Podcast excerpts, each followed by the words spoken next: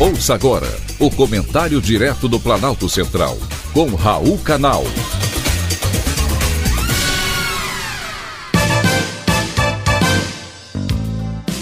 Queridos ouvintes e atentos escutantes, assunto de hoje: varíola dos macacos.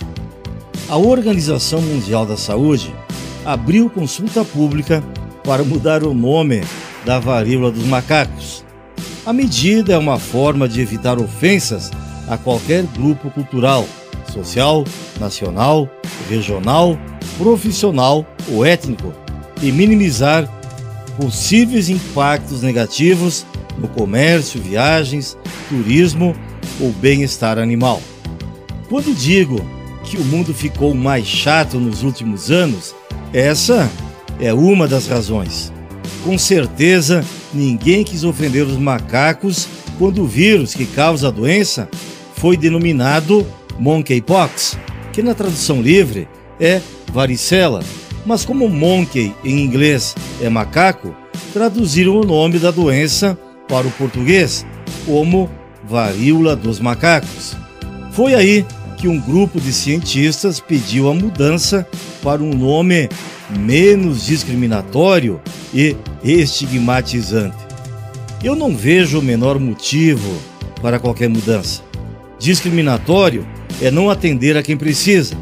Na África, onde a doença surgiu, já foram registradas 52 mortes pela varíola dos macacos e pouco está se fazendo para entender as causas da doença. Hoje, a infecção viral já se espalhou por mais de 30 países, inclusive o Brasil. Com a polêmica, ficou decidido chamar a varíola dos macacos de clado, que significa um grupo de linhagens que inclui ancestrais e descendentes, ou seja, tudo da mesma família. E a doença terá dois clados. O primeiro para se referir à doença do oeste africano, e o segundo para denominar a região central do continente.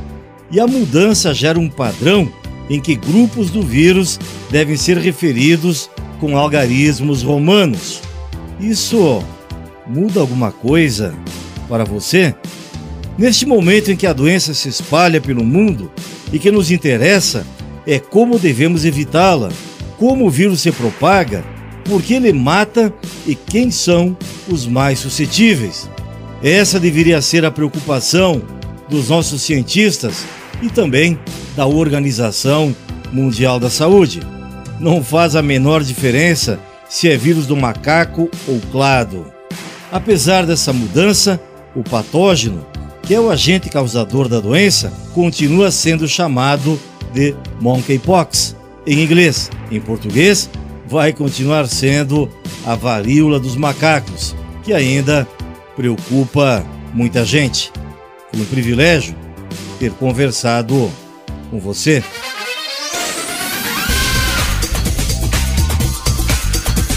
Acabamos de apresentar o Comentário Direto do Planalto Central, com Raul Canal.